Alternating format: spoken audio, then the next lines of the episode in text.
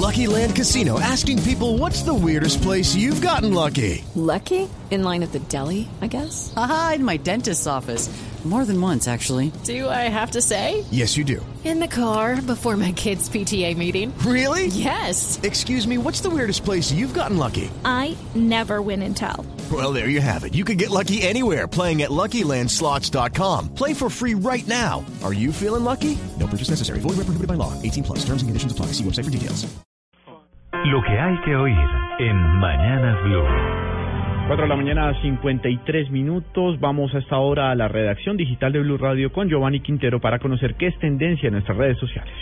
Muy buenos días, Juan Camilo. Pues el alcalde de Temuco, Miguel Becker, le dio involuntariamente un balonazo en la cabeza a una aficionada colombiana que se encontraba en el de estadio. Chile, donde jugó ayer la selección. La Sí, selección. Dura, y el hecho ocurrió durante el partido entre Colombia y Perú.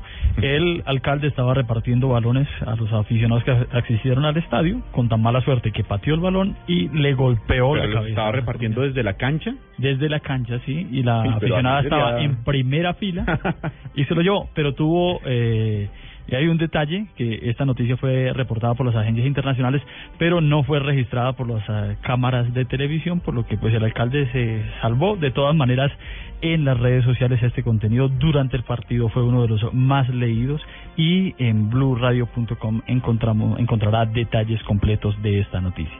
¿Sabe quién se metió en problemas con su Twitter este fin de semana? No.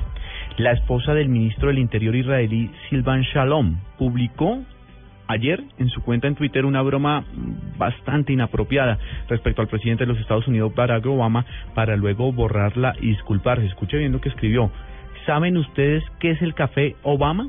Negro y flojo, escribió Judy Shalom a los 74.400 internautas que la siguen en Twitter. Obviamente no pasó mucho rato para que una ola de indignación y, y críticas en línea llevaran a borrar su chiste.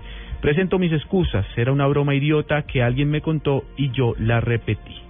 Eso es lo que publica la esposa del primer ministro de Israel, obviamente cuando usted se mete con el presidente de los Estados Unidos en una crisis racial que vive ese país y dice que el café Obama es negro y flojo, pues se Es le un viene chiste de mal gusto. mal gusto y ola de retweets, como dicen ustedes, los expertos en redes.